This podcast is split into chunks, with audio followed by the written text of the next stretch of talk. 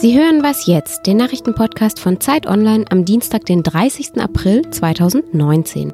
Wir sprechen heute über die Europawahl und über deutschen Spargel.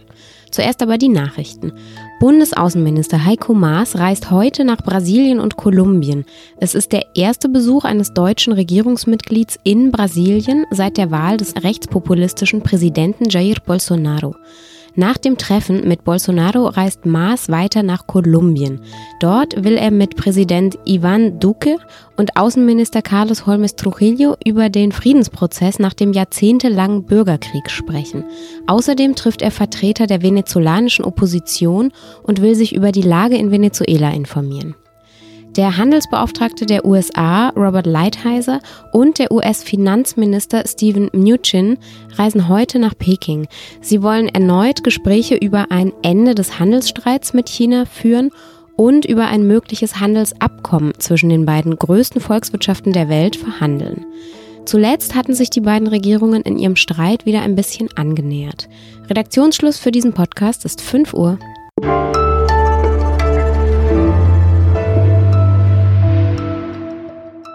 Guten Morgen zu dieser Folge von Was jetzt? Mein Name ist Simon Gaul.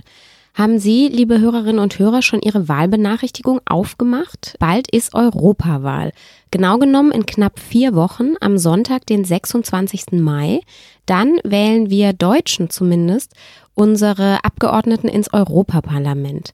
Deutschland stellt die meisten Abgeordneten von allen EU-Staaten, einfach weil es das bevölkerungsstärkste Land ist. Aber um was geht's eigentlich bei dieser Europawahl? Darüber spreche ich jetzt am Telefon mit Matthias Krupper. Er ist Politikredakteur bei der Zeit. Er ist da zuständig für Europathemen und er war auch fünf Jahre lang Brüssel-Korrespondent. Hallo Matthias. Hallo Simon. Was sind denn jetzt bei dieser EU-Wahl eigentlich die großen Themen der deutschen Parteien?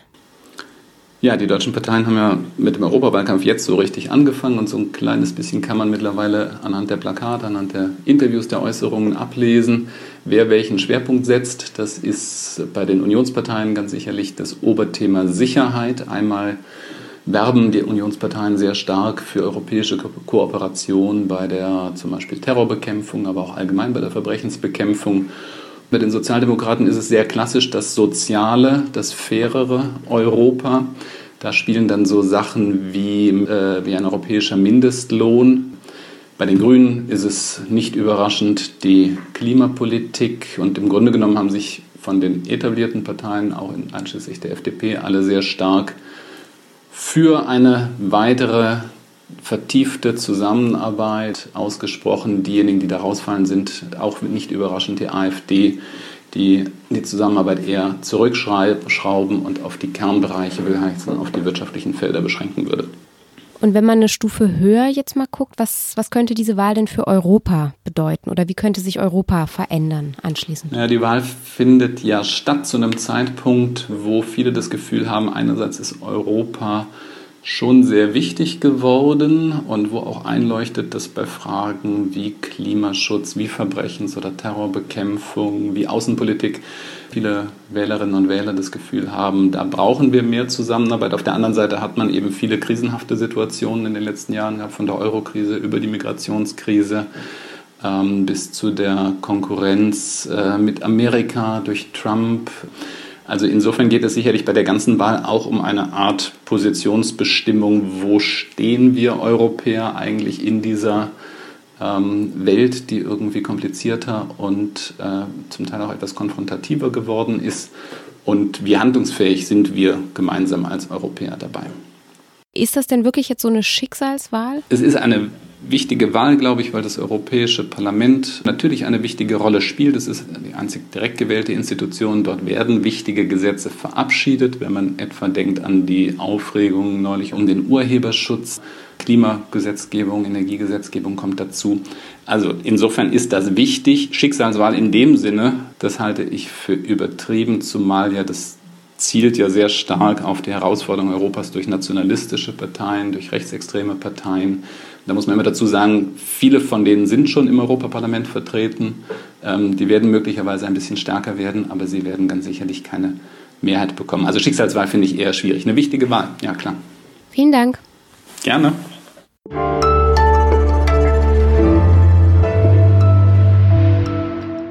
und sonst so?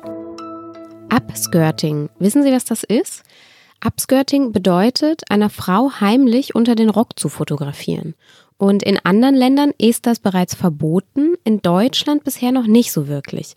Denn im Strafgesetzbuch steht zwar, ich zitiere das jetzt mal, die Verletzung des höchstpersönlichen Lebensbereichs durch Bildaufnahmen unter Strafe.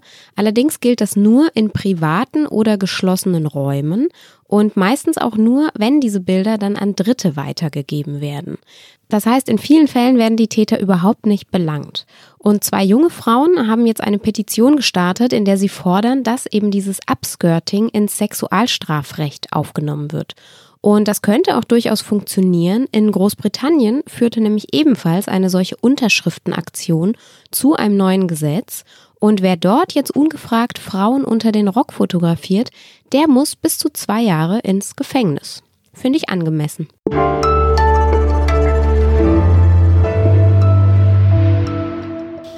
Der alte weiße Mann der Kulinarik.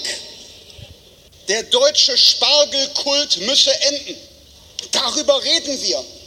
Im Bewusstsein, dass wir die Spargelnation der Welt sind, aber weit gefehlt, liebe Freundinnen und Freunde. Spargelweltmeister ist China. Das war FDP-Chef Christian Lindner letzte Woche auf dem Parteitag der FDP. Und im Großen und Ganzen wollte er eigentlich vor der wirtschaftlichen Übermacht Chinas warnen hat sich dabei aber über eine Kolumne von Margarete Stokowski auf Spiegel Online aufgeregt, in der sie eben sich über den Spargelkult lustig gemacht hat. Über Lindners echauffierte Reaktion wiederum haben sich dann in den sozialen Medien sehr viele Nutzer sehr lustig gemacht. Und mein Kollege Ruben Donsbach vom Zeitmagazin Online hat jetzt mal recherchiert, was es mit dem Spargel, den Deutschen und der Männlichkeit denn auf sich hat und hat ein paar ganz interessante Sachen herausgefunden. Er ist jetzt bei mir im Studio. Hallo Ruben. Hallo.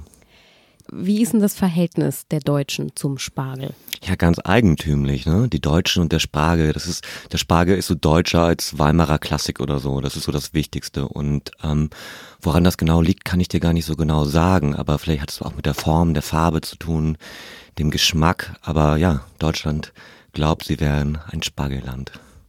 Und ist Deutschland ein Spargelland? Also jetzt mal rein landwirtschaftlich betrachtet? Ja, interessanterweise ja, das haben wir rausgefunden. Und zwar das meist angebaute Freilandgemüse in Deutschland, das ist der Spargel. Das waren 2018 133.000 Tonnen. Auch nochmal 3.000 Tonnen mehr als letztes Jahr. Man muss aber fairerweise sagen, China mit fast 9 Millionen Tonnen ist uns da weit voraus. Wie schnell wächst so ein Spargel? Ja, das ist so der Fun Fact, ne? Also Spargel pro Stunde wächst er fast einen Zentimeter unter der Erde, also der weiße Spargel zumindest.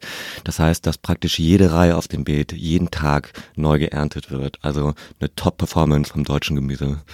Wie oft kann man denn so ein Beet dann abernten? Weißt du das? Ja, so über die klassische Spargelsaison. Also da gibt's auch so einen kleinen Glaubenskrieg von wann bis wann. Ich würde jetzt mal sagen, so vier Monate lang oder so, ne, wird das so durchgeerntet. Man muss aber sagen, dass so nach ein paar Jahren dann eben auch so ein Feld mal brach liegen muss, weil der Spargel ganz schön viel Energie aus der Erde zieht. Und dann wird da was anderes angebaut oder auch mal nichts so, ne? Ja. Margarete Stokowski hat jetzt geschrieben, das haben wir vorhin schon gehört, aber ich sage es gerne nochmal, Spargel ist okay, aber komplett überbewertet und der alte weiße Mann der Kulinarik. Mhm. Wenn sie das als Feministin sagt, so, ähm, wie männlich ist denn der Spargel? Der Spargel ist tatsächlich sehr männlich, auch das haben wir rausgefunden. Also in der Natur würde die Spargelpflanze 50-50 männlich-weiblich vorkommen. Aber Mitte der 80er Jahre haben Wissenschaftler von der Rutgers Universität in den USA angefangen, männliche Spargelklone ja, herzustellen, zu klonen. Und zwar deswegen, weil die einfach besser wachsen.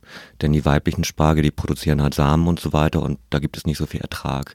Äh, die Pointe so ein bisschen, die ich da sehe, auch in Bezug auf Margrethe Stokowski, wenn es nur diese männlichen Spargel gäbe, die eben keine Samen produzieren, dann würde er aussterben, der Spargel. Das heißt, rein männlich geht's eben nicht. Danke. Bitte. Das war was jetzt für heute. Morgen am 1. Mai gibt es keine Folge von uns. Sie hören uns wieder am 2. Mai. Bis dahin können Sie uns schreiben, wie immer an wasjetzt.zeit.de und ich sage danke fürs Zuhören und tschüss.